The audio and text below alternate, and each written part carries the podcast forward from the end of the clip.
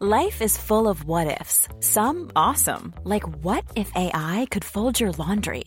And some, well, less awesome, like what if you have unexpected medical costs? United Healthcare can help get you covered with Health Protector Guard fixed indemnity insurance plans. They supplement your primary plan to help you manage out of pocket costs. No deductibles, no enrollment periods, and especially no more what ifs. Visit uh1.com to find the Health Protector Guard plan for you. Burrow's furniture is built for the way you live.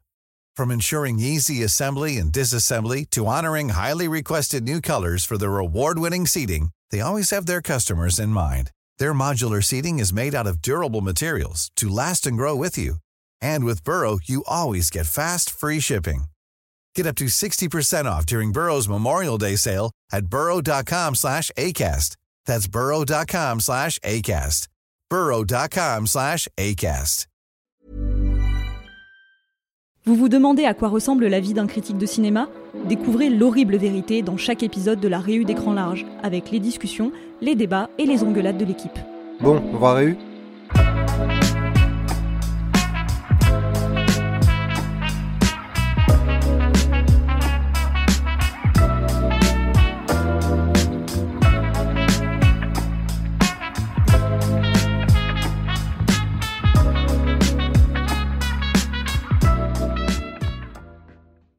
Et bah bienvenue à cette nouvelle réunion de rédaction, Judith et Mathieu. Salut Antoine. Salut. Alors mes petits spécialistes de l'horreur et du catéchisme, si je fais appel à vous aujourd'hui, c'est parce qu'il y a un nouveau film, L'Exorciste, qui sort.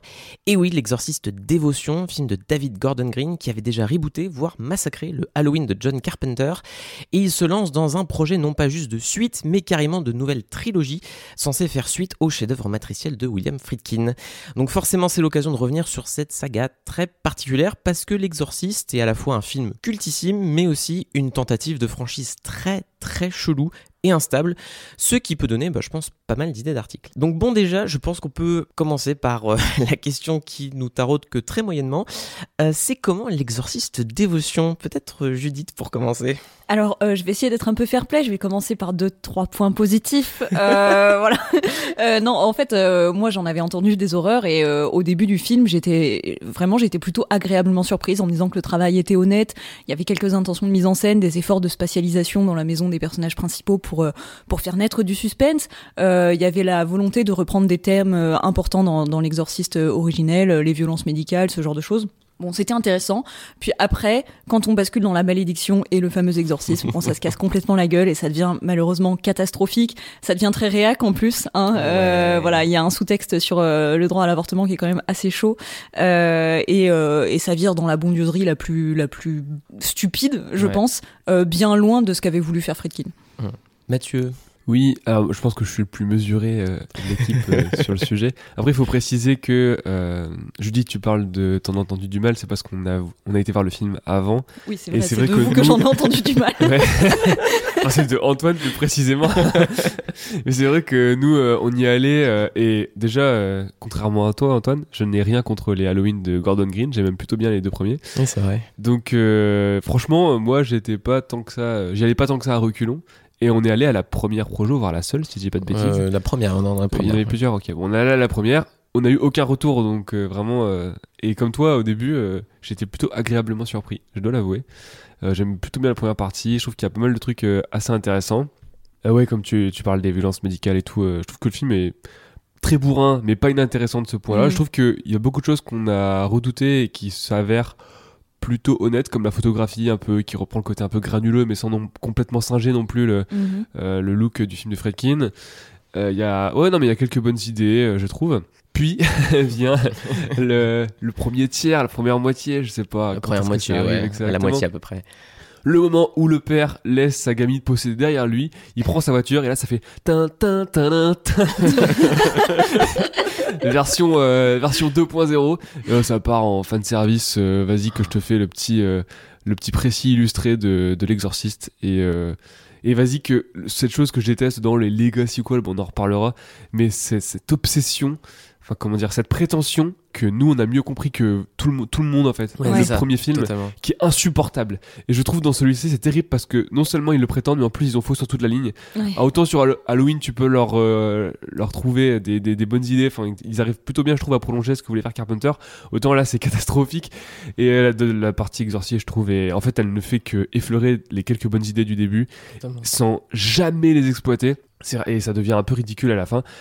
Dernier petit truc que je sauve, euh, je, à la toute fin, il y a quelques visions d'horreur un peu, euh, je dirais pas expérimentales, Oui. mais Mm. un peu plus audacieuses, on va dire, Oui. qui prolongent un peu l'idée des, euh, des, des visions, euh, euh, comment on dit déjà, ah, qu'il y avait dans le Director's Cut de Fredkin. euh, Ah oui, enfin les espèces de. les oui, images de- subliminales, voilà. Les images Genre, subliminales, ouais.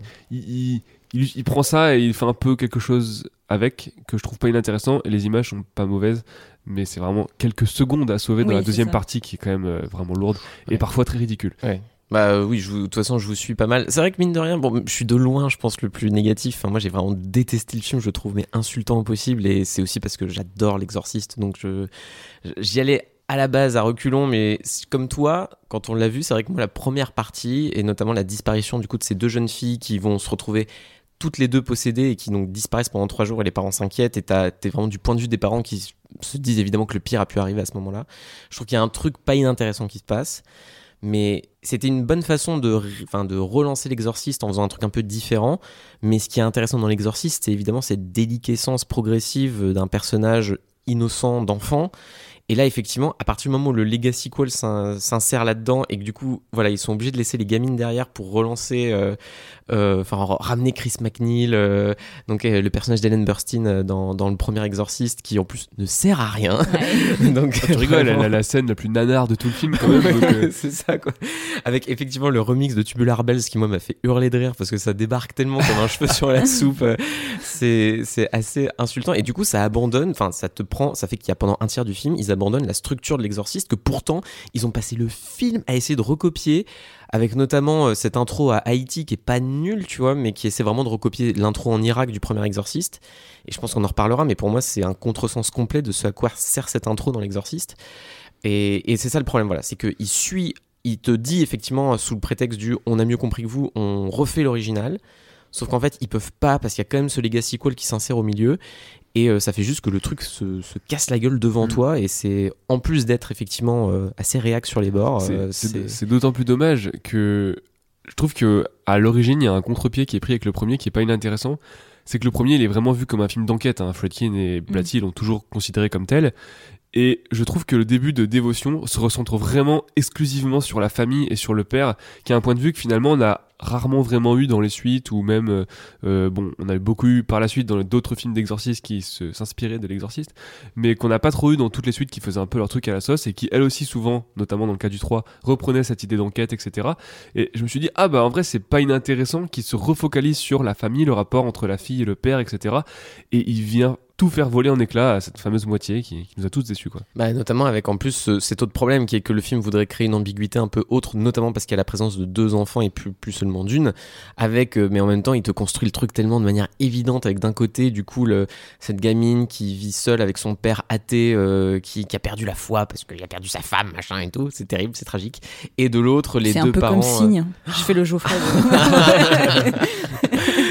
Et de l'autre, c'est ces deux parents qui, eux, évidemment, sont très croyants. Et puis, quand ça commence à partir en sucette, tu vois bien que, bon, bah, forcément, ça se craquelle un petit peu. euh, et donc, tu sais pertinemment où le film va avec ça, en fait. Et je trouve ça assez terrible. Mais justement, pour rebondir un peu sur ce que tu dis sur le fait qu'on voit très bien où le film va, euh, même la première euh, partie que j'ai tendance un peu à défendre comme, euh, comme Mathieu, malgré tout, ça reste vraiment, enfin parce que donc c'est un film Blumhouse et ça ressemble vraiment à un template Blumhouse euh, hyper classique où on se dit à la fois genre oui c'est intéressant, ok ils tentent des trucs, mais ça reste très euh, impersonnel par rapport euh, à un travail de Friedkin. Pourtant moi je suis pas la plus grande fan de l'exorciste original qui existe, mais euh...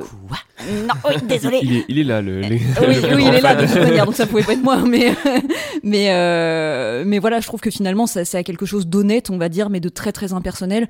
Et à partir de là, en fait, effectivement, dès que le film tente de pousser un petit peu les curseurs de, de ce qu'il entreprend, bah en fait, ça se casse la gueule parce qu'on sent qu'il y a pas de il y a pas de colonne vertébrale derrière ça, quoi. En fait, il y a une forme de fausse ambiguïté, c'est-à-dire que le film passe son temps à essayer de te raconter une ambiguïté qu'il grille à chaque seconde. C'est-à-dire que Fredkin avait mis un point d'honneur à ce que rien ne soit vraiment explicité dans ses intentions dans le premier. Et d'ailleurs, c'est la source de nombreux débats sur le director's cut, on en reviendra peut-être.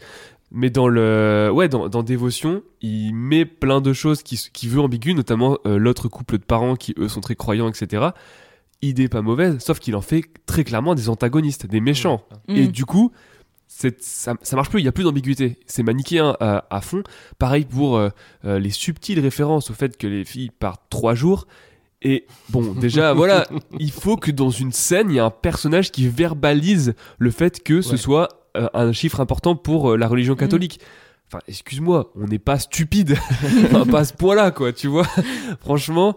Et, et en- dans un autre film Blumhouse, comme tu dis, ça serait passé parce que, bon, bah, des fois, c'est des films qui sont très bêtes et qui, vu que c'est des films concept qui ont tendance à vraiment expliciter toujours Mm. le fameux concept, Autant dans adaptées. un film voilà, qui prétend euh, revenir à la sève d'un quand même monument de d'ambiguïté euh, horrifique, Oui. ça la fout mal, ça la fout vraiment Oui, mal. parce que qu'on aime ou pas euh, les Halloween de, de Gordon Green, je pense que dans tous les cas, il y avait matière à s'approprier les codes du slasher qui étaient pour, des- pour beaucoup déjà très très éculés quand même. Enfin, il y avait Ouais. déjà euh, tellement de trucs qui avaient été dévitalisés que c'était intéressant qu'on aime ou pas les films. Moi, tu vois, j'apprécie très vaguement le premier euh, Halloween euh, de, de Gordon Green, et encore.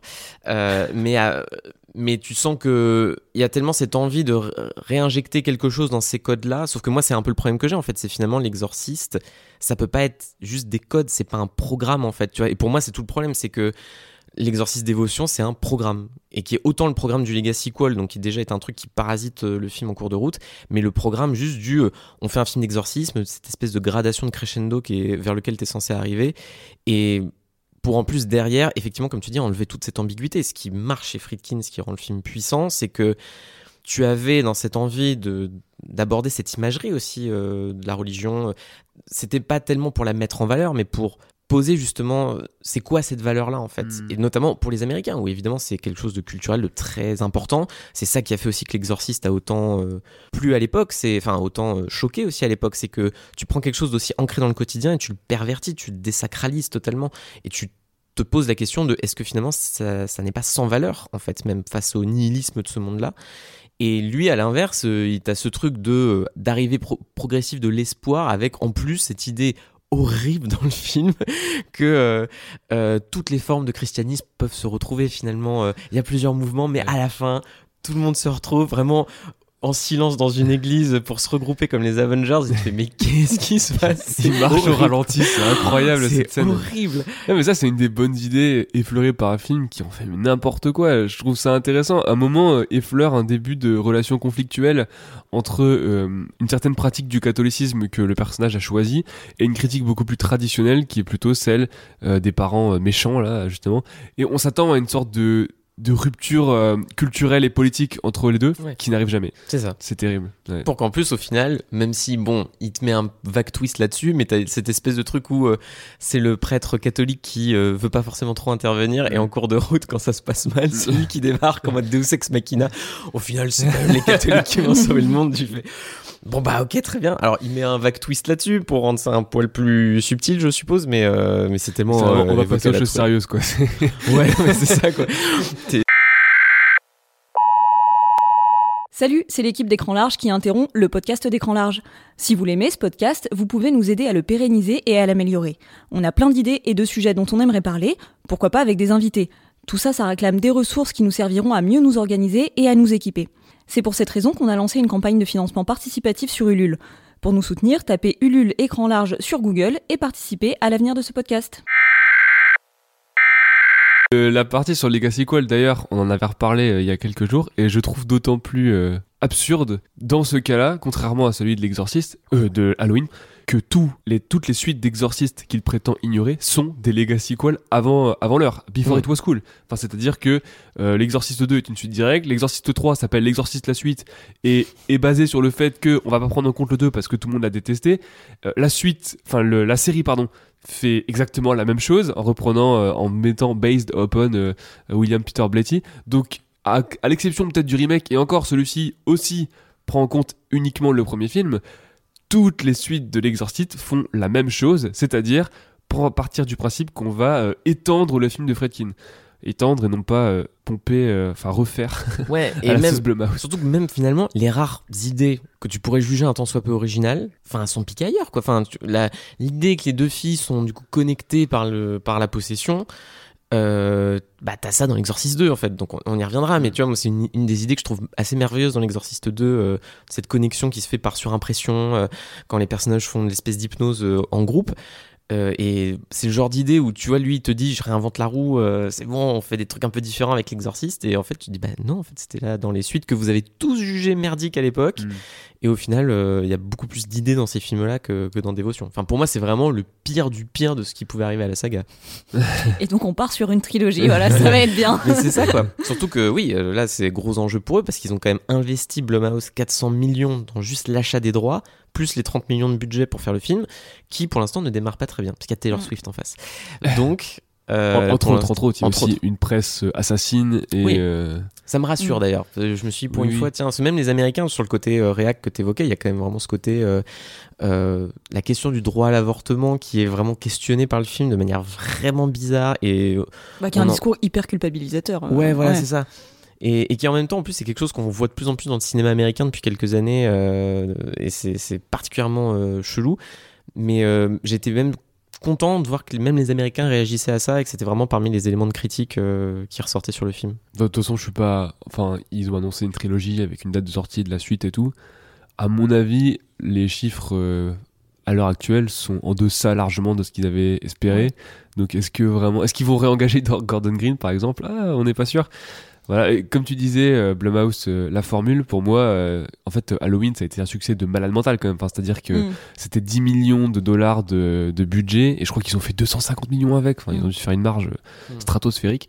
Et euh, ils se sont dit, euh, bah, la formule elle est là, là. Enfin, là, ils ont vraiment repris la formule Legacy Call, entre guillemets, et ils l'ont appliquée telle quelle à l'exorciste, sauf que ça marche beaucoup moins bien, forcément. Et il y a vraiment, ce comme tu dis, ce template, quoi, qui a. qui Mais a- qui, enfin, moi, tu vois, je me pose déjà la question, c'est pourquoi l'exorciste? Enfin, tu vois, En fait, tu vois, on en est, c'est- ça reflète quand même à les quel point. étaient le- dispo, écoute. non, mais tu vois, ça reflète à quel point il y a quand même un vrai problème sur la question de on reboot des franchises sans même trop se poser la question. C'est-à-dire, tu te poses la question de. ah, si tu, a priori, Blumhouse vise plutôt un public assez jeune quand même. Enfin, L'Exorciste c'est sorti en 73, c'est un film culte, mais est-ce que ça l'est encore autant, tu vois, pour une génération plus plus jeune? Et pour un film qui justement n'a pas de valeur de franchise. Enfin, on va parler de tous les exorcistes, mais pour beaucoup de gens, il y a l'exorciste 1 et c'est à peu près tout en fait. Donc euh, je vois pas tellement euh, l'intérêt de se dire c'est la franchise à rebooter. Halloween, ça faisait sens. Enfin, c'est une saga qui a été un peu malmenée. Euh, tu peux, le, premier film est culte et il y a matière à vraiment s'amuser avec le côté slasher. C'est logique de rebooter, enfin de refaire des suites d'Halloween, tu vois. Mais l'exorciste de base, je, je me disais vraiment c'est une sale idée et encore plus si tu veux vraiment te, enfin estimer être le légataire absolu de Friedkin, tu dis bah bon courage, vas-y. Bah oui, parce que Halloween, ça s'y prête davantage, même si je suis la première à en avoir marre. Euh, quand même, le, le, concept du slasher avec euh, cette espèce d'entité euh, maléfique qui revient à chaque fois toujours égale à elle-même et qui est indé- indéboulonnable, c'est quelque chose quand même que tu peux resservir un petit peu à toutes les sauces. Bon, même si encore une fois, ce serait bien de s'arrêter quand même. Je veux dire, le- l'exorciste qui au départ une réflexion voilà sur la religion, qui est une enquête, qui est voilà plein de subtilités, c'est quelque chose sur, que tu peux pas étirer indéfiniment euh, sans faire de la merde, quoi. Donc, euh, je, trouve ça effectivement très bizarre qu'ils aient envisagé l'exorciste comme un truc déclinable à l'infini, comme euh, Halloween. Oui, alors qu'en soi, c'est pour moi hein, l'exact inverse du slasher à la Halloween, c'est-à-dire que tu le fais une fois et ensuite ça marche pas. Et Bah, les- tous les Mm. autres films d'exorcisme qu'il y avait par la suite l'ont prouvé. Ouais. Oui, ouais. c'est ce que je disais. c'est- Il n'y a pas de programme en fait. Tu peux pas estimer qu'il y a un programme et bah, c'est peut-être ce qui va nous amener à transiter de toute façon vers euh, le premier film, euh, vers l'exorciste de William Friedkin, donc sorti en 1973 et adapté du livre de William Peter Blatty, qui était déjà à l'époque un méga méga succès euh, euh, littéraire et donc forcément bah, beaucoup de gens s'étaient jetés sur les droits et c'est Warner qui les avait chopés à l'époque.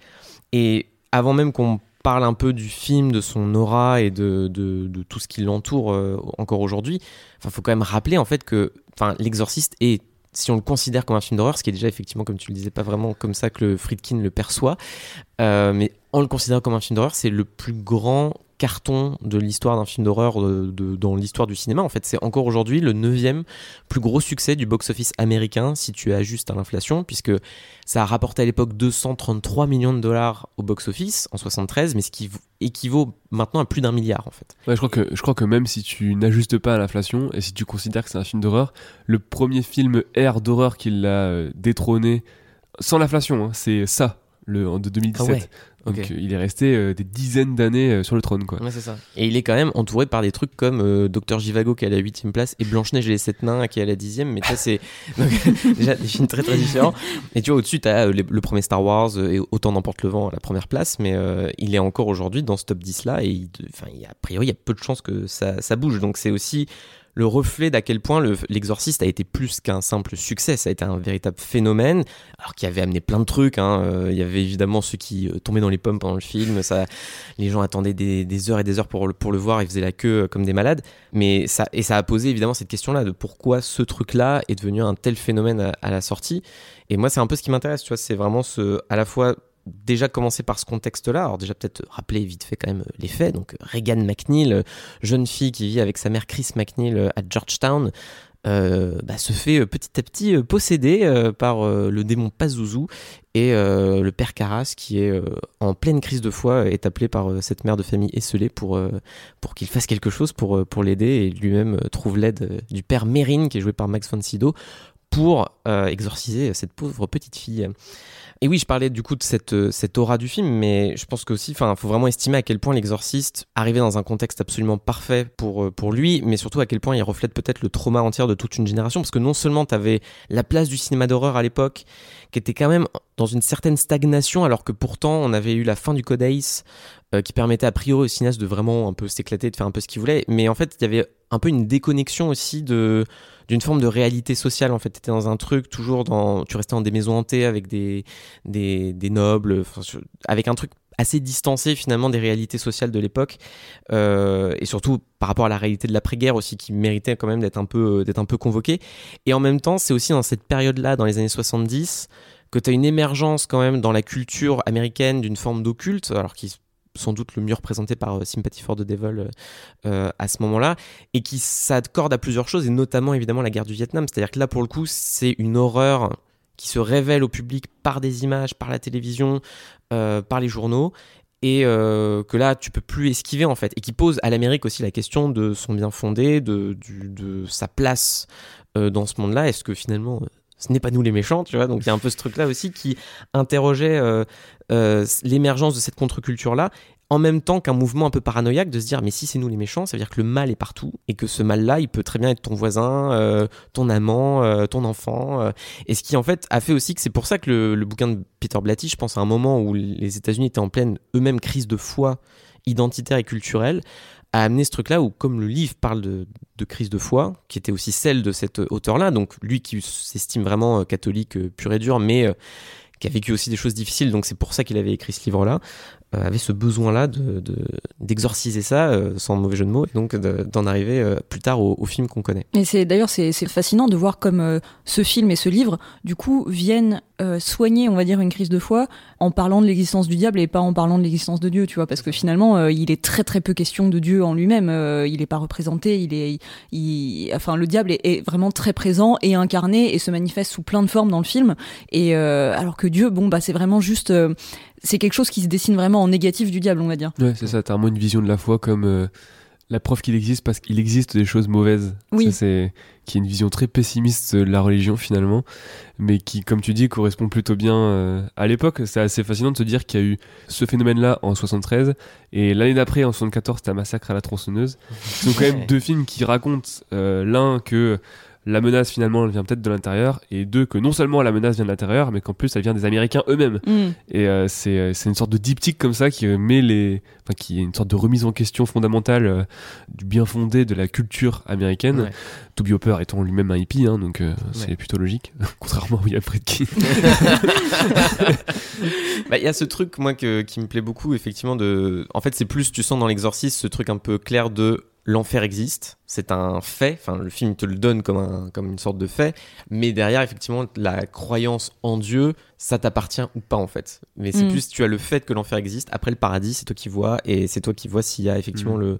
Donc l'horreur est toujours là, mais c'est à toi de voir s'il y a le contrepoint pour euh, équilibrer les forces en fait. Oui, c'est- tu, vas en chier quoi qu'il arrive. ouais, c'est ça. Après, à toi de voir s'il y a une lumière au bout du tunnel ou pas. D'autant que le, le personnage de Caras, euh, qui donc euh, lui, le personnage qui a sa crise de foi, on s'attend au début du récit à ce qu'il trouve Dieu à l'issue du film. Ce serait l'issue logique Hmm. du long métrage, et il trouve le diable littéralement. Hmm. C'est-à-dire qu'il rentre dans lui et se suicide quoi. C'est euh, waouh. Oui, sachant que le suicide, du coup, dans la religion catholique, ça mène à l'enfer, Ouais. a priori. Ouais. Et voilà. Alors, euh, du coup, c'est un peu ambivalent cette scène. Est-ce que ce suicide, est-ce que c'est euh, un acte de protection, justement deux fois quelque part, ou est-ce que c'est un vrai suicide? Enfin, c'est c'est ambivalent. Du coup, c'est vrai que la fin du père Carras, elle peut être complètement tragique ou belle ou les deux, mais euh, ouais. Ouais, trouve qu'on rapproche le côté un peu agnostique de, de Fredkin, un peu contrairement à Blatty qui lui, je crois, est un peu plus euh, prend pas, c'est pas qu'il prend pas plus au sérieux la religion catholique, mais qui est un peu plus fervent euh, défenseur de, de la foi, etc. Oui. Là, on a vraiment cette idée, euh, ouais, c'est très agnostique comme idée, je trouve. Mm. Après, euh, moi, c'est aussi ce qui m'intéresse beaucoup, c'est qu'on pourrait considérer euh, déjà l'exorcisme comme une bondieusserie telle qu'on en voit maintenant pas mal au cinéma. Mais euh, je pense que ça peut pas être considéré comme tel, non seulement par Friedkin lui-même en tant qu'agnostique, comme tu le dis, mais aussi parce que Blatty, lui, se projetait vraiment dans le personnage de Caras, puisque lui-même avait perdu sa mère, comme c'est le cas du personnage de Caras euh, dans le film, et que c'est vraiment ça, lui, qui lui a provoqué un moment de, de, de crise existentielle et de, de questionnement sur sa foi.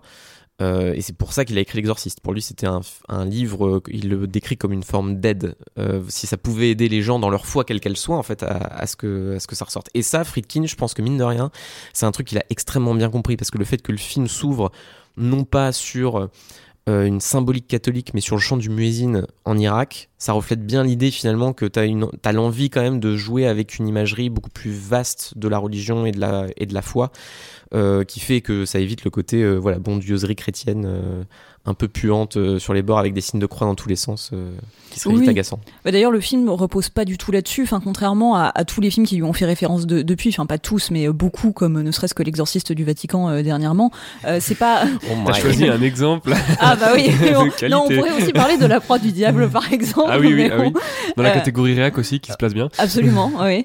Où, euh, où là, on sent vraiment que euh, les questions religieuses et les questions de foi s'incarnent vraiment dans le matériel et dans le décorum et dans la représentation justement des crucifix à outrance et, et des soutanes et de, et, et de l'eau bénite dans tous les sens. Euh, alors que Friedkin justement est vraiment dans une une démarche de comment dire décorréler le sentiment religieux justement de, de du, du matériel et Ouais. de ce genre d'objet. Et euh, c'est ça qui est hyper euh, raf- rafraîchissant entre guillemets. Le film est pas rafraîchissant, mais voilà. Et on va dire. À l'eau bénite. voilà. À un moment, les personnages sont très rafraîchis hein, dans la chambre. c'est vrai. Oh oui, oh oui. Mais, euh, mais oui, du coup, cette, es- cette espèce de volonté de dépeindre un, un grand combat, on va dire, du bien contre le mal, quelque part, ce qui est un petit peu parfois ce que essaye de dire Dévotion, mais le dit extrêmement mal, et voilà, pour en plus cacher un discours réac, mais bref, on va pas revenir dessus. Mais en même temps, enfin, tu vois déjà l'ambiguïté qu'on évoque là prouve aussi à quel point ce qui aurait pu être considéré comme un bête euh, film de genre, voire de série B, en fait, au moment où il y avait le projet d'adaptation de l'Exorciste, euh, a fait aussi que le film était finalement beaucoup plus difficile à faire euh, qu'il n'y paraît, puisque du coup Peter Blatty était lui-même très investi dans la production, il avait vraiment un droit de regard sur qui allait faire le film, et ça a pas mal tourné, hein, puisque du coup il y a autant Stanley Kubrick que Arthur Penn, John Cassavetes ou même John Boorman, donc il reviendra plus tard, qui euh, ont été approchés euh, pour le film, mais finalement William Peter Blatty, c'est en voyant French Connection et en voyant le, le style très euh, brut et documentaire de Friedkin, il s'est dit c'est exactement ce dont j'ai besoin pour faire pour l'exorciste. Et donc il a envoyé une copie du bouquin à Friedkin en lui disant Hey, tu veux pas faire le film? Et euh, Friedkin l'a lu, lui a dit direct Oh ouais, trop ouais, let's go. Et, euh, et après, à partir de là, euh, histoire d'amour. Et euh, enfin, même s'il y a eu Friedkin étant Friedkin, ça ne s'est évidemment pas passé exactement comme prévu. Oh non. Mais, mais mine de rien, je pense que même Friedkin l'admet aujourd'hui que il présente pas mal l'exorcisme justement en tant il- qu'agnostique. Il l'admet comme- pas aujourd'hui, aujourd'hui, parce qu'il il est mort. Oui, c'est oh, Judith. Euh, mais il, a, il avait beaucoup parlé de, d'à quel point lui-même sentait qu'il y avait une sorte de, bon, je c'est du storytelling, mais une sorte de force externe qui justement l'a amené à faire ce film-là et qui a amené aussi à ce que le film se passe comme il s'est passé, avec une sorte de miracle qui s'est quand même déroulé euh, du début à la fin. Alors je pense que l'un des premiers trucs sur lesquels on peut revenir, c'est le casting, parce que c'est quand même aussi un des trucs qui fait que l'exorciste fonctionne aussi bien maintenant. Donc, déjà trouver Lin- Linda Blair, donc la jeune Regan Ouais. McNeil. L'une des raisons aussi pour lesquelles Fredkin s'est autant clashé avec le, le studio, avec Warner, qui lui a, lui voulait euh, un casting prestigieux, logique. Oui, oui, oui. Et euh, Fredkin, euh, c'est lui qui a insisté pour Ellen Burstyn, pour surtout pour, bon, on va en reparler, mais le casting de Jason Miller qui est fascinant. Ouais. Euh, et ouais, ce genre de truc. ouais. Bah, tu peux peut-être revenir dessus parce que c'est assez passionnant l'histoire de Jason Miller. Ouais, justement. ouais, bah en fait, ils avaient euh, casté un tout autre acteur, Stacy Kitsch, euh, qui avait déjà ses contrats signés, etc. Et Fredkin en est venu à rencontrer Caras, qui lui a pas fait d'ailleurs une très forte impression à la première rencontre. Tout ça, il le raconte dans son. euh, Jason son- Miller, oui. Jason Miller, Pardon. Oula. La fiction et le réel se tr- s'entremêlent. Ouais, non, mais tout ça, il le raconte dans son, son autobiographie, euh, Fredkin Connection, passionnante par ailleurs, et riche en anecdotes diverses, euh, fidèle à, à Fredkin lui-même, qui est un personnage haut en couleur. Bref, oui, il euh, il il l'a rencontré, il lui fait pas forte impression, et finalement, en fait, euh, Miller finit par lire le scénario, le bouquin de, de Blatty, et lui appelle Fredkin et lui dit Caras, c'est moi. Parce que lui-même a été dans une école pour devenir euh, prêtre jésuite, enfin du moins il a participé, il était dans ce, milieu-là. Lui-même a eu une crise de foi, lui-même euh, est parti. Bref, il se reconnaît à fond dans le personnage et euh, il l'exige de Fredkin, vraiment il l'exige. euh, euh, Fredkin donne un peu, enfin il reconstitue un peu la discussion qu'ils ont eue et c'est vraiment. euh, mais il est déjà casté et lui il dit. Non mais je veux le faire euh, euh, pour tenir tête autant à Fredkin à l'époque faut quand même en avoir quoi. et euh, finalement euh, un peu étonné par sa, son audace et aussi le respectant en tant que acteur puisqu'il l'a vu dans une dans une pièce à l'époque Qu'il avait lui-même ouais, ouais, ouais. sur, sur ces sujets-là, justement. voilà. Il lui accorde un essai avec Ellen Burstyn, donc, qui vient de caster. Et euh, au nez à la barbe de Warner qui le prend complètement pour un fou de passer une audition pour un mec pour lequel ils ont déjà le rôle alors qu'il galère déjà pour tous les autres personnages. Et, euh, et en fait, euh, Fredkin est hyper convaincu par, euh, par Jason Miller. Et donc il remercie Kitsch, bon, qui, qui a eu, qui était payé, hein, bien sûr. Oui, il a eu tout son cachet. Voilà, bien son- sûr. Mais donc euh, encore un des nombreux problèmes qu'il y a eu entre le studio et Fredkin. Mais dans ce cas-ci, ça sert vraiment le film parce que le, le regard de Ouais. de Miller est quand même assez. Il est euh, parfait, Il est, ouais. incroyable, il est vraiment incroyable. Mm. je, c'est vraiment. On a beaucoup parlé de la performance de Linda Blair qui est à juste titre impressionnante pour une gamine. Et d'ailleurs. Tout le monde doutait à l'époque de pouvoir monter un film pareil sur la performance d'une gamine de 12 ans. Ouais. Mike Nichols l'a refusé pour cette raison. Euh, c'est, c'est- les, les studios et eux aussi étaient un peu. Marchaient sur Mm. des œufs, quoi. hein, C'était un peu compliqué. Bah, surtout que ça nécessitait forcément de faire des scènes très difficiles avec une Bah enfant qui sûr. comprenait pas forcément. Et Linda Blair l'a dit, hein, d'ailleurs. hein, tu vois la scène évidemment euh, la plus choquante du film avec euh, le crucifix, enfin la masturbation par crucifix. Euh, Masturbation sanglante. ouais, masturbation sanglante Oui. par crucifix. Sachant euh, que dans le bouquin, elle atteint l'orgasme d'ailleurs, mais ils l'ont coupé du film ouais, en se disant vois. ça va être difficile à faire jouer par une gamine. Et là-dessus, pour le coup, bon, Friedkin n'est pas le, le meilleur des, enfin, était pas le meilleur des êtres humains, euh, ou le mec le plus compatissant, mais il a, il avait su vraiment créer une, Mm. une relation de confiance avec euh, Linda Blair pour, et notamment vraiment un peu lui garder dans le flou les, les trucs qu'elle ne pouvait pas forcément comprendre en tant que, en tant qu'enfant et, et un peu jouer de ça, quoi, pour s'assurer que ça la traumatise pas non plus l'expérience Ouais. du film, mais, euh, Après, l'audition de, de Linda Blair, qui, bon, qui est assez connue et qui est racontée aussi par Fredkin euh, dans son bouquin, euh, trahit une forme de, de maturité de la part de l'actrice qui est quand même assez impressionnante et que lui a repéré tout de suite. C'est-à-dire que bon, ils ont, ils ont casté euh, un nombre de gamines euh, incalculable pendant une longue période, évidemment. Et c'est la mère de Linda Blair qui est venue sans rendez-vous euh, au casting pour présenter sa fille. Et euh, donc, il, a, il a présenté la gamine. Physiquement, il a tout de suite trouvé qu'elle correspondait le côté un peu innocent, mais, tu vois. Et, euh, et donc, il, lui- il lui demande si elle connaît euh, l'exorciste. Linda Blair lui explique qu'elle a lu le bouquin. wow. Et elle dit, il lui demande de quoi ça parle. Il dit, ah bah c'est une fille qui se fait prendre par euh, des gens méchants. Et puis, euh, elle fait des choses méchantes. Elle tue, elle défenestre un mec et elle se masturbe. Alors, Fredkin lui dit, alors, tout ça, c'est lui qui le raconte dans son bouquin. Alors, c'est le storytelling à la Fredkin, mais Ouais. Et il lui dit, bah, tu sais ce que c'est que la masturbation? Et lui, elle dit, ah bah oui, c'est it's jacking off. Elle lui dit en. en Évitez VO. d'avoir ce genre de conversation avec des enfants de 12 ans. Et, ah, euh, mais tu sais ce que c'est que la Et Fredkin masturbation? lui demande si, euh, si, si elle fait ça, et elle lui répond, pas toi. c'est ce que Fredkin raconte, hein. moi je. Voilà. Bref. Bref, en tout cas, euh, quoi, quoi que soit la vérité sur cette, euh, sur cette euh, audition, ça, tra- ça trahit quand même une forme de maturité de, de, de l'actrice qui a forcément joué en sa faveur pour, Ouais, ouais. pour l'acquisition du rôle. Et effectivement, c'est une performance, on en parlait en sortant de Dévotion. Je pense en toute sincérité, je suis vraiment le dernier à dire euh, euh, c'était mieux avant, on ferait plus ça aujourd'hui, mais le fait est que sa performance et ce qu'elle accomplit en tant qu'enfant, je pense qu'on aurait du mal à le refaire, ne serait-ce que pour bah, différentes lois de protection Ouais. de l'enfance, Ouais, parce bah que ouais, c'est ouais. quand même un peu chaud quoi. Oui, Ouais. bah c'est ça. Et je trouve que effectivement, c'est encore plus plombé par le fait que le, le film abandonne ses personnages euh, possédés en cours de route Ouais. dans Dévotion. Mais tu sens pas cette gradation vers l'horreur euh, au fur et à mesure, même s'il tente des trucs. Mais tu vois, même par, par exemple, on en parlait et je trouve ça assez, euh, assez génial. Mais les, les tests médicaux dans Dévotion sont peut-être parmi ce qu'il y a de plus réussi en fait Mm. dans le film, mine de rien. En plus, ils font un truc que faisait pas l'original qui est euh, comme ils ne savent pas où elles ont été, ils leur font des, des, des prélèvements euh, vaginaux au cas où euh, pour voir si elles auraient été violées. euh, et la scène est assez dure à regarder. Et, et je trouve qu'il y a un truc vraiment dérangeant à ce moment-là. Et tu te dis, là, il y a un truc intéressant parce qu'en plus, ça rajoute cette métaphore du viol qui est aussi Mm. forcément l'original. euh, et que t'as pas pour le coup dans l'exorciste. Mais dans l'exorciste, c'est ces scènes-là qui sont les pires en fait. Enfin, pour avoir encore revu le film. Et beaucoup de gens en parlent souvent, mais les scènes de tests médicaux avec Reagan, Oh c'est les oui. mais c'est les trucs les plus choquants du film. Et t'as notamment ce truc là de Mm. cette prise de, enfin, ce truc où ils lui font une piqûre et il y a du sang qui gicle sur les côtés, donc évidemment un truc euh, faux, tu vois. Mais entre elle qui vraiment joue parfaitement la douleur du, de, de la séquence. C'est vraiment, même Blatty le dit souvent en disant de tout l'exorcisme, c'est la scène que je peux pas regarder en fait. Euh, vraiment, c'est Mhm. un plan qui le traumatise et t'as vraiment des moments où tu te mets à sa place à elle. C'est tellement glacial dans le filmage. Friedkin disait d'ailleurs qu'il avait fait tout en lumière naturelle pour avoir vraiment ce truc euh, des Néon, lumières de, ouais, ouais. de néon d'hôpital euh, absolument horrible. La scène, elle te, elle te met mais super mal quoi. Et je trouve que c'est aussi parce que elle, elle le joue tellement bien. Euh, cette, cette douleur horrible à ce moment du personnage que tu, tu l'acceptes totalement. Oui, parce que c'est. Alors, effectivement, c'est fi- filmé de manière extrêmement froide dans une atmosphère très très froide. Et, et en fait, t'as ce, le montage qui euh, corrèle un peu les, les deux. En fait, le, gros- le gros plan sur son visage à elle qui souffre.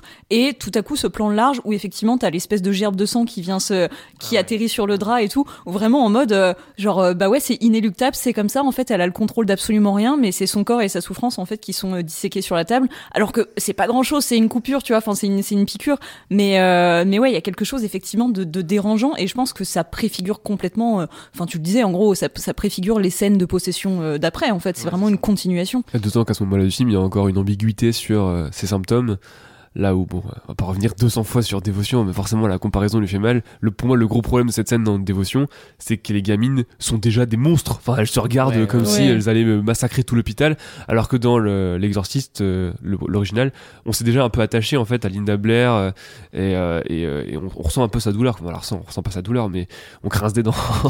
Mais et d'ailleurs, dans, dans l'exorciste original, tu vois, la métaphore de, de violence sexuelle, comme tu le disais, elle est présente tout du long, euh, à travers les scènes de violence médicale et à travers les scènes d'exorcisme, alors que elle est plus évidente dans Dévotion, justement dans la violence médicale, mais par contre, il me semble qu'après, dans la possession, on oublie tout sous-texte euh, sexuel, il me semble. Alors que c'est quand même vraiment au cœur de la thématique au départ. Bah, c'est plus euh, dans Dévotion, tu veux Oui. dire? Ah oui, oui, dans Dévotion, je trouve le truc beaucoup plus sur la question du dilemme cornélien de euh, elles sont deux, il y en a qu'une qui pourrait survivre Ah oui, non. mais- selon les, les décisions qui sont prises et puis bah elles sont juste. Bah en fait, je pense déjà qu'il y a la sale idée de s'être dit ça se passe sur une chaise et pas dans un lit. Contrairement à l'original, je pense que ça fait aussi la différence, mine de rien. Ouais. Parce que t'as évidemment ce, ce truc-là de euh, aller allonger, c'est t'es dans le lieu ultime de l'intimité, a Mm. priori, autant pour dormir que pour faire d'autres choses. Donc euh, il y a, enfin, je- il y a une ambiguïté effectivement là-dedans chez Friedkin que du coup euh, là le, le dévotion perd totalement. Mais parce qu'il il joue vachement plus sur le côté folklore, ils ont tracé un cercle, ils sont tous Mm. autour là en, en Avengers des chrétiens euh, autour d'eux là, donc euh, enfin autour d'elle. Donc t'as, pour moi, ça perd effectivement de la force visuelle, enfin de ce que le storytelling visuel raconte euh, dans l'exorciste original, Oui. totalement. Mm. Dans la catégorie également actrice ou acteur peu célèbre, on a Ellen Burstyn quand même qui joue la mère, donc bah, un peu le personnage principal finalement, parce que c'est elle qui a le plus de temps d'écran. Euh, pareil, rôle proposé à pas mal d'actrices, Audrey Hepburn aurait dû le faire. Wow. Euh, J'aurais voulu voir ça. Dans une Ouais. dimension parallèle, je veux bien voir Audrey Hepburn jouer. euh, voilà, ils l'ont proposé à Jane Fonda qui a envoyé un télégramme qui disait euh, capitalistique piece of shit, enfin du Jane Fonda quoi. Et, euh, In the market for investment worthy bags, watches, and fine jewelry, Rebag is the answer. Rebag is a luxury resale platform where each piece is carefully inspected by experts to ensure quality and authenticity. Use Rebag to buy and sell finds from the world's top brands, including Louis Vuitton, Chanel, and Cartier. Head to Rebag.com to get 5% off your first purchase with code REBAGNEW. Shop today at Rebag.com. That's R E B A G.com. And use promo code REBAGNEW for 5% off your first purchase. Burrow's furniture is built for the way you live.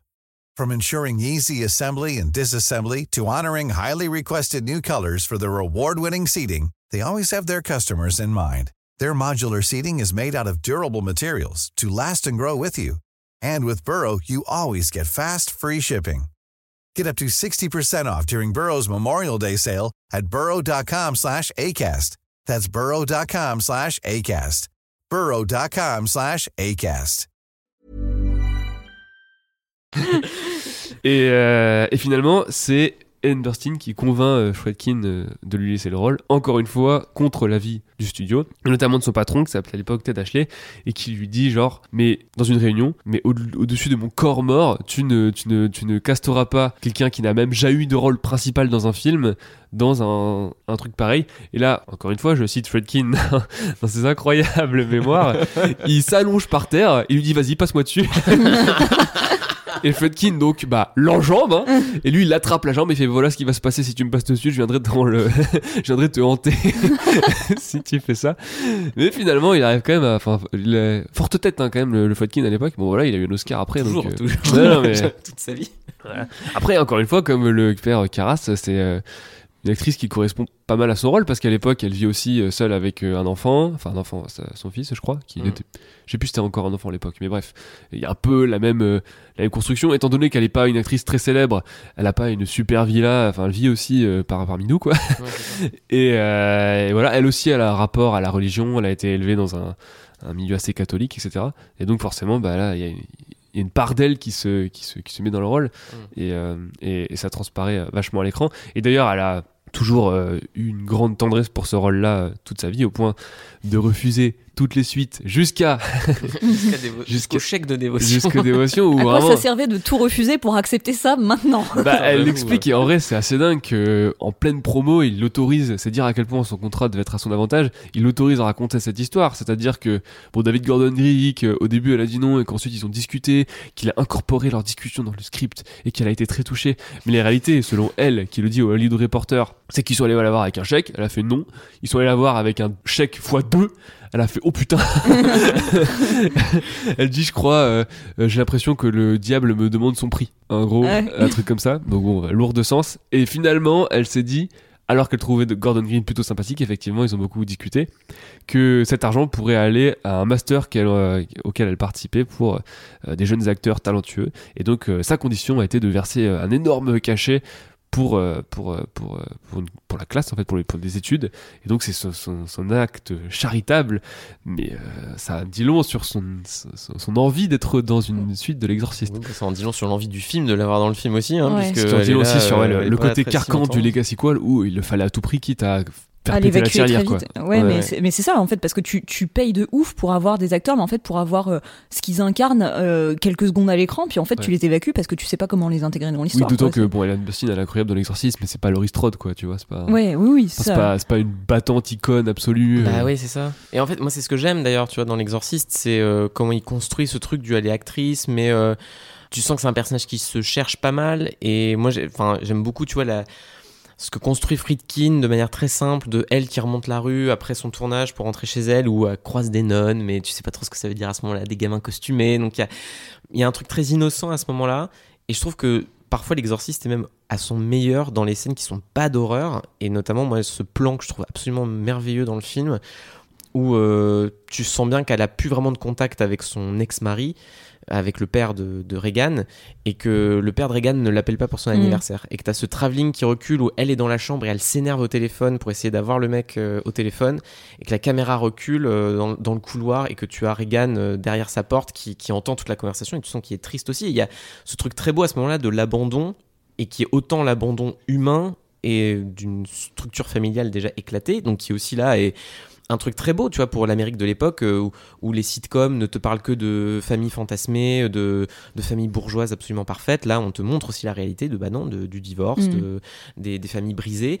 Et en même temps, bah, derrière, évidemment, de l'abandon potentiel de Dieu qu'il y a derrière ça, que, que je trouve assez, euh, assez fantastique. Mais il faut peut-être aussi parler d'un- d'une autre personne qui euh, est plus dans l'ombre, mais qui est tout aussi importante, qui est Mercedes McCambridge, donc actrice euh, émérite de plein de films euh, auparavant, et que Friedkin, euh, sur lequel Friedkin a une, une illumination quand il s'agissait de trouver euh, la personne pour faire la voix euh, du démon Pazuzu quand il, enfin quand Reagan est vraiment en pleine transformation. Oui, parce que du coup, là, c'est vraiment, enfin, c'est une actrice qui, qui incarne presque à parts égales le, le démon avec avec Linda Blair, parce que la voix est tellement importante et en fait, c'est vrai qu'elle double vraiment tout- toutes ses répliques dès, que- dès lors que Reagan est possédé. Et d'ailleurs, dans les images du documentaire, on, on voit un petit peu les scènes avant que Reagan, enfin que Linda Blair euh, soit doublée. C'est vrai que le rendu est évidemment pas du tout le même, hein, forcément.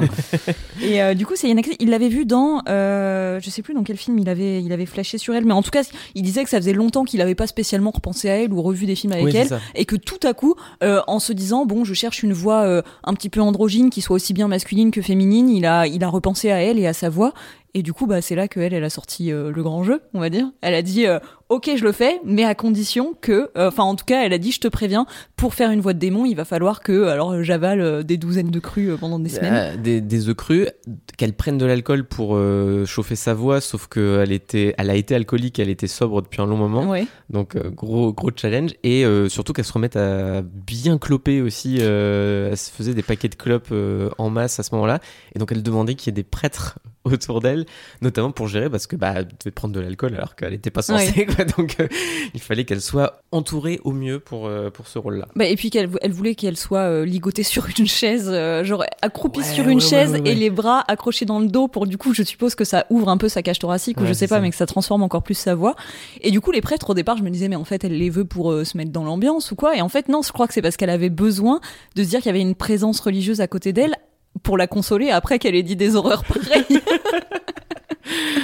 Voilà, donc ça donne ce résultat euh, bah, assez terrifiant en fait de la voix de, de Reagan possédée, qui est, Ouais. qui est bah, un peu une trouvaille quoi. Et du coup, tu faisais référence à un documentaire qui est effectivement donc L'Exorciste selon William Friedkin, qui est un documentaire qui a été fait par euh, Alexandre O'Philippe, réalisateur français d'ailleurs, qui a fait pas mal de films sur le cinéma et euh, qui avait croisé la route de Friedkin, qui avait Friedkin étant sans doute un peu égotique là-dessus, s'est dit moi j'aimerais bien qu'il y ait un documentaire sur moi. et euh, et c'est lui qui a demandé à O'Philippe de faire un truc, mais du coup O'Philippe s'est dit je veux pas faire un truc général sur Friedkin euh, parce que ça serait trop vaste et euh, ça partirait trop en sucette. Et c'est comme il adore l'exorciste, il lui a dit si on faisait un truc juste sur l'exorciste et où en fait t'as quand même globalement Friedkin qui te parle de l'exorciste et de Mm. la création du film et c'est assez C'est euh, passionnant, ouais. c'est assez passionnant. Un Ouais. film qui d'ailleurs s'appelait à l'origine Leap of Faith. Oui, Donc, saut de la Mm. foi, Saut de la foi, ouais, ouais. voilà. Et qui- qui est exactement comme ça que Friedkin le considère. Et moi, c'est aussi ça que j'adore, c'est que encore une fois, on, va le répéter beaucoup, mais ce storytelling de Friedkin, en même temps, tu sens qu'il y a une part de vérité là-dedans, dans le sens où lui te dit qu'il voulait effectivement pas des symboles trop évidents ou trop explicites derrière, et qu'il a beaucoup fonctionné à l'instinct, ce qui, je pense, est quand même un truc qui regroupe beaucoup de grands cinéastes quand tu fais un truc qui euh, tu sens, euh, tu sens quelle est la bonne idée, tu sens quel est le bon plan à faire, tu sens quelle est la bonne séquence à, à tourner.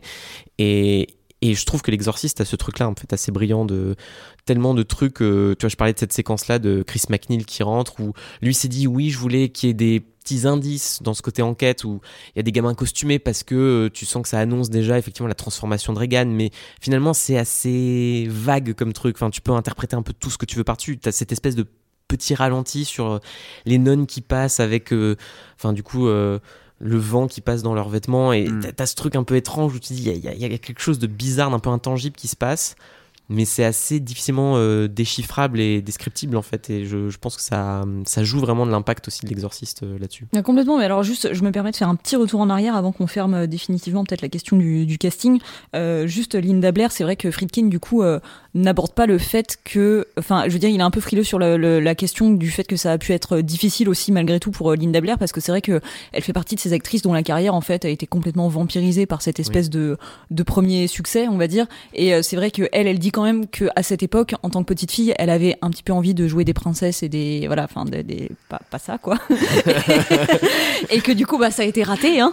Et, Tu veux jouer à la dinette? Non, on va jouer au démon à la place. et même si elle a connu euh, pas mal de succès après l'exorciste, surtout qu'elle a, elle a vite grandi, elle a vite euh, fait femme en fait, tu vois, parce que ne serait-ce que l'exorciste 2, du coup, c'est quatre ans après, je crois, et au final, elle est déjà, euh, elle fait, des- elle joue déjà une adulte en gros Ouais, dans le film. ça, et mais bon, après, elle a eu quelques quelques déboires, on va dire, avec la justice et la drogue, il me semble. Et bon, ça a un peu mis fin à sa carrière, mais c'est vrai que du coup, euh, on, on suivrait, enfin, elle a vraiment suivi le parcours euh, un peu triste de ces enfants stars qui, en fait, après une performance comme ça, qui euh, en plus a un côté sexualisant et et un côté bah, violent, tout simplement, ont du mal à s'en relever. Et du coup, c'est vrai que c'est pas toujours un, un happy ending pour ces personnes-là, quoi. C'est ouais, c'est un peu la trajectoire un peu classique malheureusement Oui. dans ce genre de cas. Oui et Pazuzu qui est un peu il y a une scène trinité parce Oui, qu'il il a a très mal vécu, Pazuzu, franchement. le pauvre.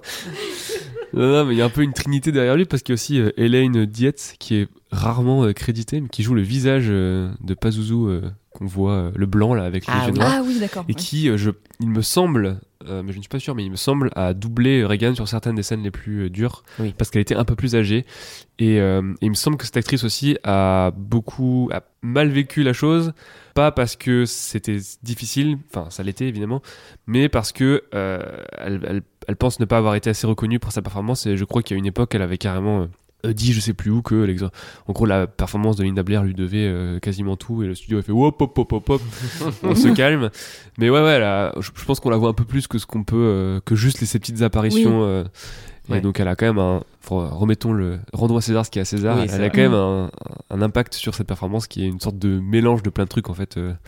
Et ça, finalement, ça amène justement un peu sur ce, que, ce sur quoi je voulais revenir, tu vois, dans les instincts de Friedkin, où il faisait plein de tests sur plein de choses, et notamment, du coup, avec Dick Smith, euh, des tests de maquillage pour voir s'il voulait donner effectivement un visage particulier euh, Ouais. à Pazuzu. Donc, ils ont fait ces tests-là sur fond noir, avec juste ce visage blanc euh, absolument monstrueux qui, qui ressort. Dans toute sa simplicité, d'ailleurs, finalement, c'est super Oui, parce simple qu'il est pas si, il est pas si élaboré, pas si sophistiqué comme maquillage, ça. quoi. C'est vraiment ouais. les, les traits ressortent et t'as euh, surtout un peu de rouge sous les Mm. yeux euh, pour bien faire Ouais, sortir de la, le de côté la même bleu manière bleu. que la statue qu'il représente euh, en, en Irak est Ouais. une sorte de statue très dégrossie. Enfin, c'est pas le, le, le grand truc gothique euh, Mm. super fin et hyper Mm. flippant. c'est un truc inquiétant mais très simple. C'est ça. Et au final, ils se sont dit, bon, on part pas sur cette direction-là. Ils voulaient vraiment que le maquillage reflète la dégradation du corps, mais via quelque chose, euh, et notamment via euh, une forme de, violence physique que tu t'infliges à toi-même. Donc évidemment, avec cette idée des cicatrices, de, voilà, des violences que tu t'infligerais euh, à toi-même, ce qui est d'autant plus tragique, je trouve, quand tu vois effectivement la, déliquescence du personnage de, de, Reagan. Mais au final, effectivement, Friedkin en arrive à ce choix super euh, fort de se dire mais en fait ces images là pendant le montage on pourrait les utiliser autrement et on peut les caler en espèce de d'images subliminales bon qui le sont pas vraiment hein, parce que c'est quand même Oui. plusieurs frames à chaque fois mais de, de caler euh, ça au milieu du montage et d'amener cette idée finalement qui est peut-être la plus belle de l'exorciste qu'en fait le mal est déjà partout et qu'en fait le mal il est même pas répandu juste à Georgetown ou dans cette idée que c'est c'est réparti c'est il est entre les photogrammes il est dans le film il est entre les images et c'est à toi aussi à ce moment-là de, de, de le capter. Alors après, il en abusera, on en reparlera sur le director's cut, mais l'idée de base de ça et d'utiliser en fait des trucs qui étaient purement du test et je trouve assez, assez fantastique. Et tu parlais de l'Irak. Je pense qu'il faut vraiment s'attarder là-dessus parce que l'intro en Irak de l'Exorciste, je pense que c'est pour moi une des plus grandes scènes euh, euh, à la fois d'horreur et d'intro parce qu'en en fait, c'en est pas une. Et c'est ça qui est fantastique et ça nous ramène aussi à Dévotion parce que la scène d'intro de l'Exorciste, c'est du coup le père Mérine qui est en Irak et euh, qui euh, découvre via des, via des fouilles archéologiques sur lesquelles il travaille justement euh, des, des représentations de, du démon Pazuzu et c'est tout en fait. Hmm. Et euh, dans le bouquin de Blatty, c'est déjà le cas. C'est vraiment une scène très bizarre de lui qui déambule dans les rues et, et il se passe un peu rien en fait. Jusqu'au moment où il voit la statue et il, il a un mauvais pressentiment. Mais en fait, c'est tout ce que te donnera la scène. Et à la base, personne dans le studio, chez Warner ou, ou- ou d'autres réalisateurs qui étaient envisagés sur le projet, ne voulait de cette scène. Personne ne voulait Mm. la, la, la- la caler. Et c'est Friedkin qui a dit, mais si, elle est essentielle, parce que justement, on comprend pas le lien. Et euh, ça te montre que non seulement, malgré la distance géographique, le démon est déjà répandu, et surtout, faut faire comprendre justement qu'il y a ce sentiment de, de mal euh, qui, est, qui est absolument partout. Et il fait un choix très fort, c'est qu'il change la vitesse d'obturateur. C'est tout bête, mais du coup, ça te donne cet effet un peu bizarre où l'image est moins fluide. T'es censé voir plus parce que t'as moins de flou de mouvement, mais surtout t'as une saccade de l'image. Donc tu ressens plus le, Mm. le côté voilà un peu euh, in- intercaler des images entre elles et avec juste du coup cette idée de Mérine qui déambule euh, dans un bazar, qui voit des, des gens, euh, enfin des forgerons en train de faire des trucs, et puis surtout cette calèche qui lui passe devant à un moment donné, Mm. et euh, ces deux chiens qui se battent. Donc tu as cette sensation, je trouve, vraiment de, de bizarrerie qui au début tu peux te dire c'est peut-être l'exotisme de la situation pour nous occidentaux qui provoque ça aussi. Mais je trouve ça très fort qu'en fait, il n'y ait pas de but narratif à cette scène-là. Contrairement à Dévotion, qui construit le trauma Oui. originel de ces personnages là-dessus. Là, c'est juste de te dire, non, le mal, il est déjà là, il est déjà euh, dans le film et il va se répandre encore plus et tu peux pas encore totalement estimer ce que c'est. Et pour moi, c'est là que le- l'exorciste est vraiment à son meilleur. Euh, le mal est déjà là et en plus il est là depuis toujours parce que si- finalement c'est ce qui est représenté avec le fait qu'il trouve cette petite tête de Pazuzu euh, sous des couches de terre. C'est vraiment l'idée que le mal est ancré là euh, de, de- bah, depuis des millénaires en fait et que en fait on n'y peut on n'y peut rien. Il, est- il est là et point barre. Il va falloir faire avec quoi. Et, et oui c'est une scène qui l'avait vraiment terrifié à la lecture du bouquin parce que du coup c'est déjà dans le bouquin aussi Ouais. et, et du coup c'est pour ça qu'il a qu'il a insisté parce que même sans savoir, enfin peut-être qu'on en reparlera, mais effectivement comme tu, le- tu le disais un peu en intro, euh, Friedkin euh, adore fonctionner à l'instinct. Et c'est vrai que là, en fait, il s'est vraiment basé sur son ressenti à la lecture pour se faire confiance et se dire il faut que ce soit dans le film aussi pour réussir à, re- à, à reproduire ce sentiment même s'il savait que ça allait déconcerter les spectateurs. C'est vrai qu'encore aujourd'hui il y, y a pas mal de gens qui se demandent mais pourquoi pourquoi cette intro en Irak? Et pourtant c'est vrai que moi je trouve c'est c'est un de mes plans préférés dans le film je pense euh, le moment où euh, où du coup Mérine se retrouve face à la statue où ils sont ils sont mis sur un pied d'égalité. Et c'est pareil c'est extrêmement simple mais avec le soleil rougeoyant qui apparaît entre les deux après là ouais t'as un sentiment de malaise ou de vertige qui est créé par ça et qui qui ouais qui, qui est le terreau parfait on va dire pour Mm. l'histoire qui arrive Surtout qu'il retrouve la petite médaille de Saint-Joseph au milieu des, des, enfin de- des fouilles, alors que ça n'a aucun sens d'un point de vue euh, temporel, en fait, Mm. qu'il trouve quelque chose aussi récent dans l'histoire du christianisme par rapport à ses euh, croyances beaucoup plus païennes. Et, et lui-même a dit, euh, on l'a mis là parce qu'on s'est dit que ça faisait un raccord intéressant avec la médaille que, que Caras a plus tard.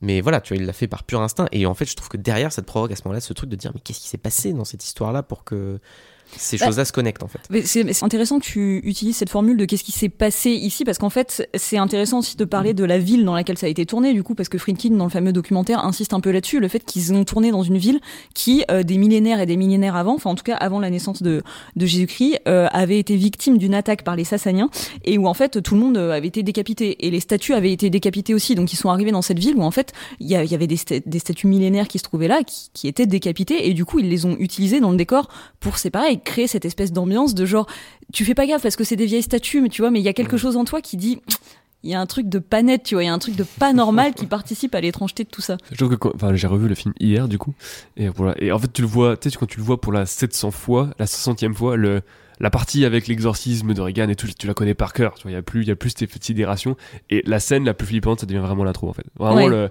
le le jeu de Sido surtout le jeu de Von Sido Ouais. le, le moment où en fait il, il il a ce trou là avec juste la petite euh, la petite statue il sort et ensuite il déambule et il fait que déambuler pendant 5 minutes et tu vois à sa tête qu'il a compris quelque chose que tu comprendras jamais Mm. et c'est en fait c'est tout le rapport de Fredkin à la fois qui est dans ce, ce plan-là. C'est pour ça que je trouve que c'est essentiel également et qui est euh, en fait c'est vertigineux quoi. C'est une Mm. terreur vertigineuse que peu de que beaucoup de films bourrons par la suite vont essayer de recapter, mais très peu vont réussir à le faire aussi bien. Bah, je trouve surtout que tu vois, ça, ça amène pareil, autre formule assez galvaudée quand tu parles de cinéma d'horreur, mais cette fameuse inquiétante étrangeté freudienne, donc cette idée du familier qui devient inquiétant parce que tu sens qu'il y a quelque chose de transformé, il y a quelque chose de bizarre.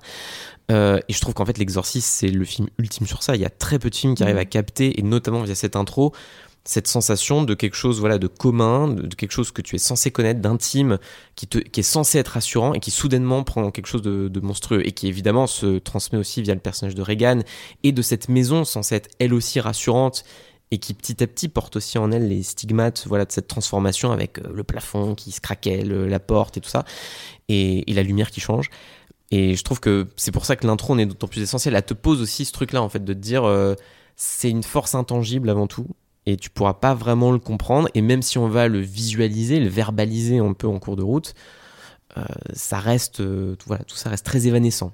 Mais alors justement, pour revenir là-dessus, parce que j'ai envie de maintenant de sortir toutes les, ane- les anecdotes du documentaire, mais euh, Friedkin parle justement de la manière dont il filme l'extérieur de la maison en s'inspirant d'une anecdote qu'il a vécue lui euh, à l'époque où il était gamin et où il allait, il allait au lycée.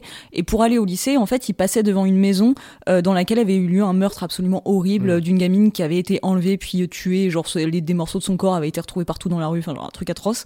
Et que du coup, tous les jours, il devait passer devant ça et du coup de sentir qu'il y avait cette, es- espèce d'atmosphère bah, changer du coup et empreinte alors ça se passe peut-être que dans la tête des gens tu vois mais empreinte d'un certain mal qui tout à coup euh, pose une lumière tellement euh, malaisante sur euh, des choses de, ton quotidien quoi Ouais. et c'est effectivement tout ce qui se passe dans les scènes où comme tu le décrivais Ellen Burstyn juste marche dans la rue et où tu sens un poids étrange qui te met mal à l'aise et bah c'est la manière dont ils filment la maison tout du long quoi et c'est assez passionnant L'escalier, le fameux escalier Le à la sortie de leur maison et qui va être évidemment central, enfin qui amène la mort de- du, du père Carras.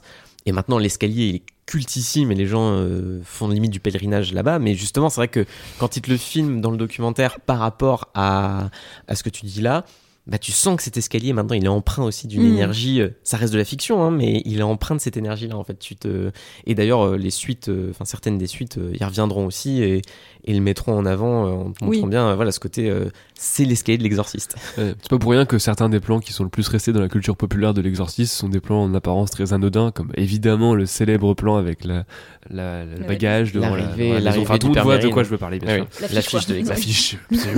Mais qui se base sur un tableau de Magritte, Ouais. euh, Ouais. l'Empire des Lumières, avec ce côté surréaliste que Friedkin voulait pas mal de, euh, de cette rue avec l'éclairage de nuit qui apparaît, alors que malgré tout il fait encore jour. Et là où, bon, lui il re- retravaille différemment, mais avec cette idée que de toute façon la lumière de la chambre euh, de, de Reagan qui se projette sur le père Mérine. Et c'est vrai qu'au final, quand t'as vu le plan dix mille fois, force tu le remarques même plus, mais en fait la, la lumière est tellement artificielle et Ouais. assumée, mais amène ce côté surréaliste qui finalement est très puissant et qui t'amorce Oui, euh, et- toute la suite. Je pense en toute sincérité que le choix de cette affiche a largement participé au succès démentiel du film. Elle est euh, parfaite. Enfin, c'est-à-dire Mm. que quand tu n'as vraiment jamais vu d'exorcisme au cinéma, voir juste un mec debout comme ça devant une maison pavillonnaire américaine, tout ce qu'il y a de plus classique, avec sa petite valise qui veut dire il va se passer quelque chose, ça donne vraiment envie de se confronter à ce mal-là. quoi. C'est euh, c'est vraiment un choix euh, impressionnant. Mais d'ailleurs, euh, l'inspiration de Friedkin, elle est très très euh, picturale. Enfin, en fait, il, il s'inspire Ouais. d'un nombre de peintres absolument euh, incroyable. En fait, c'est vrai que quand tu, du coup, tu regardes le documentaire euh, et tu le vois en parler,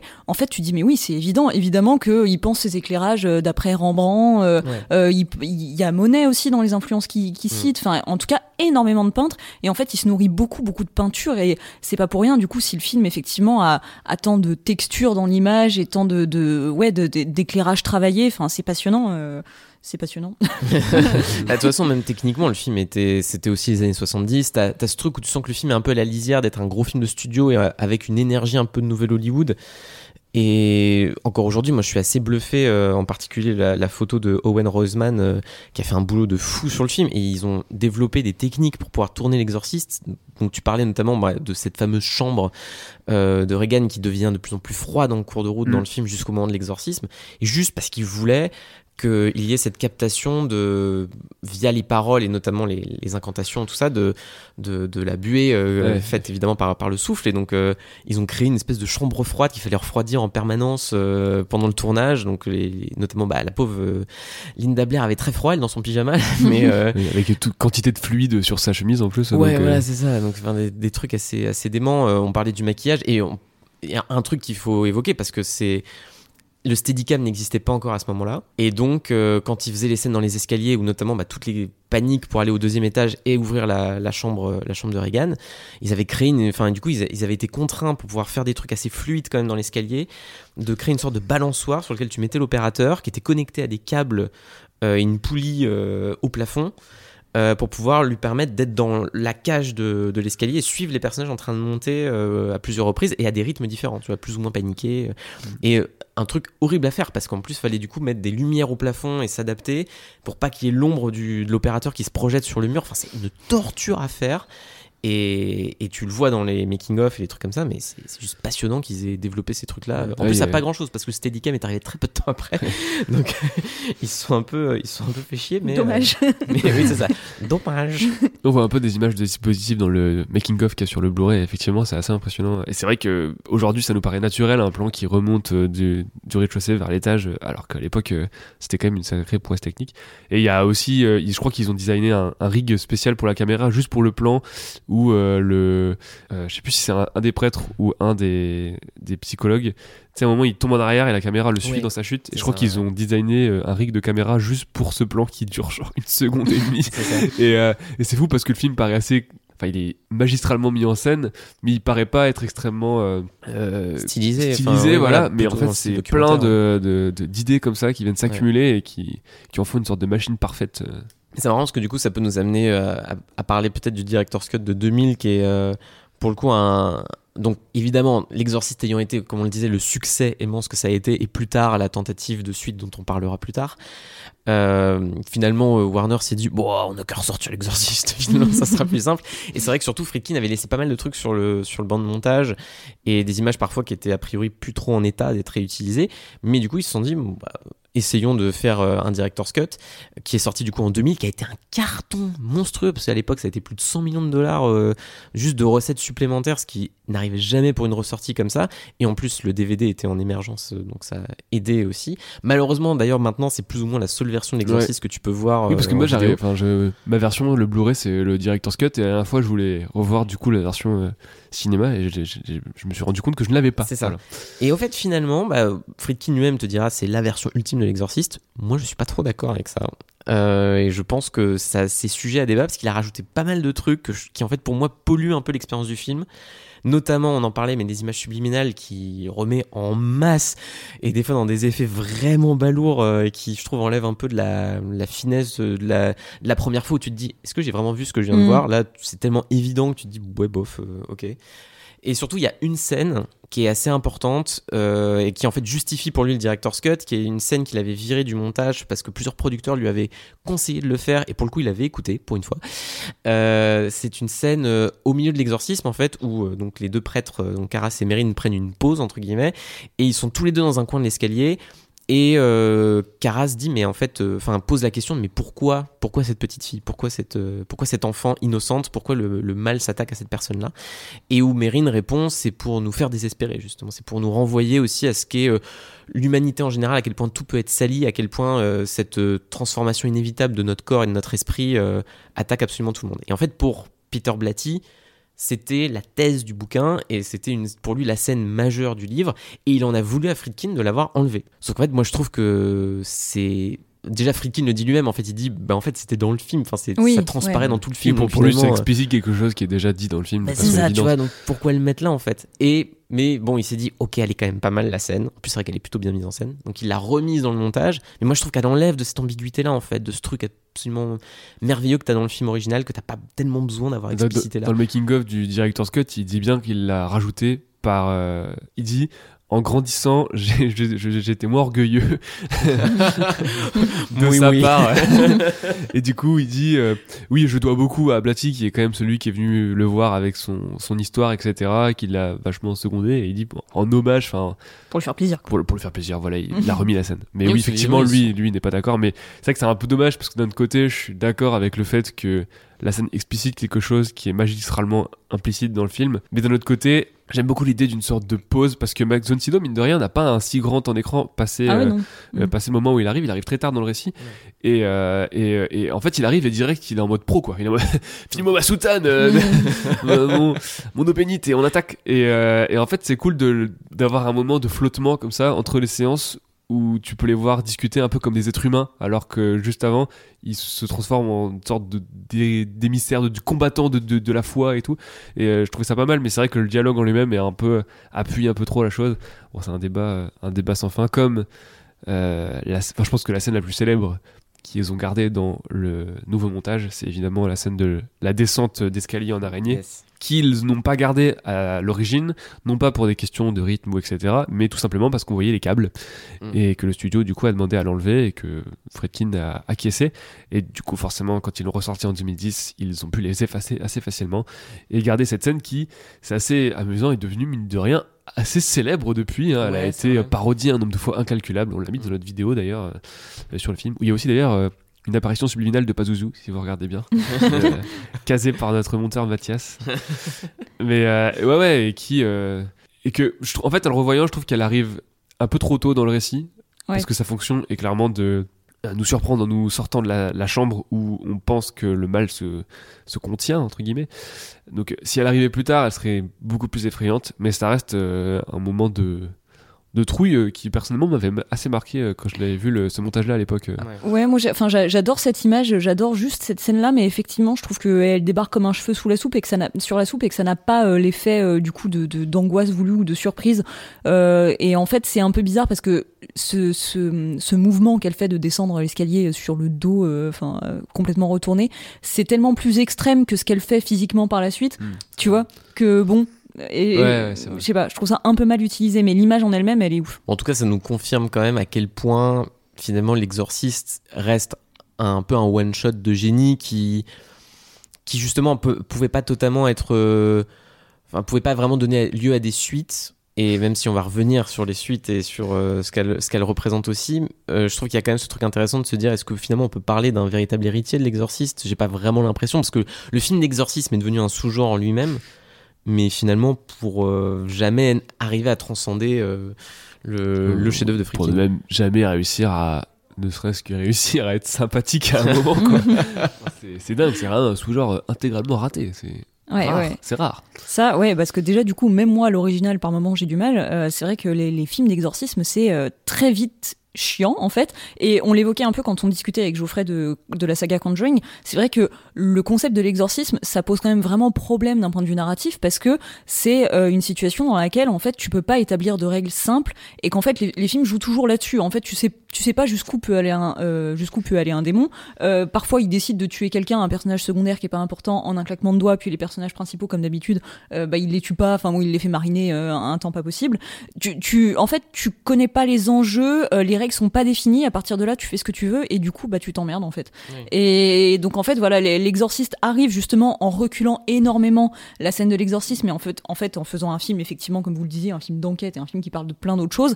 Du coup, comme l'exorcisme en lui-même est très contenu sur une petite partie du récit, on s'en sort à peu près. Mais c'est pas le cas des autres. Et en fait, moi, les films que je trouve le plus réussis, enfin, les plus réussis euh, sur l'exorcisme, c'est aussi les films qui essayent de faire autre chose. Donc, euh, moi, j'ai une tendresse pour l'exorcisme d'Emily Rose, qui est en fait un film de procès, et pour euh, le dernier exorcisme, un peu qui est une sorte de, euh, de found footage qui, euh, bah, comme le genre l'oblige, se termine mal, et qui est aussi un questionnement sur la foi beaucoup plus cynique, on va dire, en tout cas beaucoup plus froid, comme l'aurait comme l'aurait imaginé Friedkin. Donc voilà, mais à part ça, je trouve que c'est surtout effectivement un genre assez catastrophique. Quoi. Bah, surtout qu'en fait, ça, ça tombe vite dans le nanar. Parce que si tu décorrélères les insanités proférées par Linda Blair de toute la mythologie qu'il y a derrière, de tout ce qu'amène Fredkin avant ça, c'est ridicule. C'est oui. débile, vraiment, les, les films à base de euh, Je baisse ta mère en enfer. euh, enfin, c'est c'est n'importe quoi. c'est Ouais. c'est c'est vraiment ridicule. Et je trouve que dans les films. euh, bon, on en a longuement parlé, mais dans les Mm. films du Conjuringverse, c'est un peu catastrophique toute cette partie-là. En Ouais. plus, forcément, il faut passer le niveau supérieur en termes de spectacle. Alors, on entre dans des délires, euh, alors que le- toute la fascination qui est autour du film de, de Fredkin est dans la progression très lente. Ça dure deux heures quand même de, de cet exorcisme. Et on arrive comme, bon voilà, je trouve que c'est un des gros défauts du dernier exorcisme où direct on arrive et c'est la fête du slip, quoi. C'est n'importe Ouais. quoi. Les, je, sais, plus ce qui se passe, mais il- ça devient des micados, les mecs. Enfin, c'est n'importe quoi, tu vois. à quel moment tu t'attends à ce que la personne survive? Alors, certes, dans le, dans le Friedkin, elle tourne sa tête, mais quand même, tu vois, genre, Ouais, ouais, pour moi, enfin, du coup, tu vois, c'est bien, je pense, pour conclure, parce que ça nous amène au fait que c'est le véritable problème de dévotion, en fait. Tu vois, que, en plus, il essaye tellement de recopier l'original et de, l'assumer comme modèle et, et construction de son héritage qu'au final, euh, je trouve que c'est là qu'il se plante le plus. Alors que, finalement, c'est ça qui est plus intéressant, les suites de l'exorciste, aussi perfectibles puissent-elles être, euh, tentent à chaque fois de faire autre chose en fait. Et je pense que c'est là que c'est c'est le plus intéressant. Mais en tout cas, bon, ça fait du bien de parler de l'exorciste. Moi, ça m'a permis d'évacuer un peu la merde de David Gordon Green, donc euh, c'était cool. Merci mes enfants, je vous absous de vos péchés.